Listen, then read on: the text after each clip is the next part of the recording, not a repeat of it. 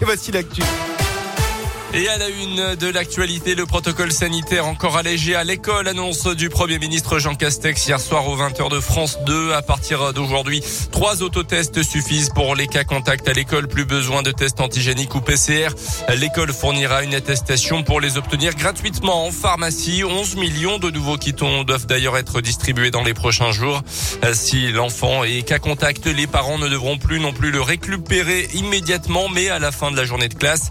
Autre nouvelle disposition, une seule attestation sur l'honneur certifiant que le premier autotest est négatif suffira pour un retour en cours. Un peu plus de 10 400 classes sont fermées en ce moment. L'annonce a été accueillie euh, de manière très mitigée par les syndicats qui appellent toujours à la grève jeudi pour dénoncer notamment ce protocole.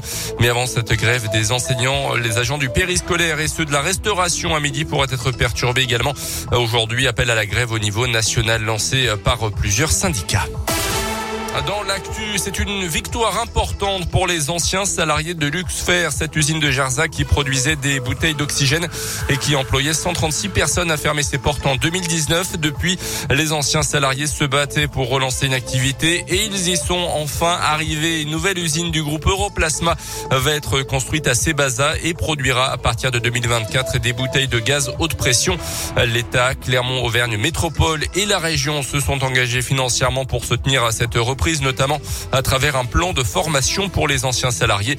Euh, c'est donc un grand soulagement pour Alexis, pour Axel Peronzic, euh, délégué euh, CGT et représentant des ex-Luxfer.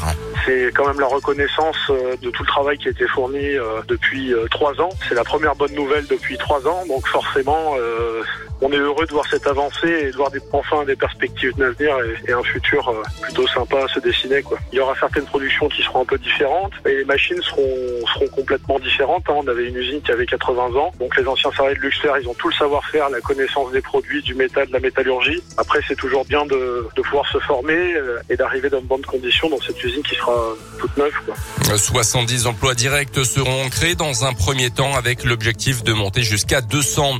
À retenir également cet accident hier matin. Une octogénaire grièvement blessée à Borgard-l'Évêque. Sa voiture a percuté un camion qui arrivait en face. Ça s'est passé sur la départementale 2089 euh, qui relie Chigna à Lezou. La victime âgée de 86 ans aurait perdu le contrôle de son véhicule. Elle a été transportée au CHU de Clermont. Les sports avec d'abord du tennis et le retour de Novak Djokovic sur les cours en Australie. Le Serbe a été aperçu en train de s'entraîner à quelques jours du début de l'Open d'Australie qu'il a remporté neuf fois. C'est un record. La veille, il avait remporté une manche de son bras de fer judiciaire avec l'État australien lorsqu'un juge a retoqué l'annulation de son visa et lui a donc permis de sortir du centre de rétention où il est resté quatre jours. Le numéro un mondial n'est quand même toujours pas tiré d'affaire puisque le gouvernement peut toujours ordonner son expulsion. Et puis en basket, un déplacement ce soir en probé pour la Jave pour débuter cette année 2022 après deux semaines de pause.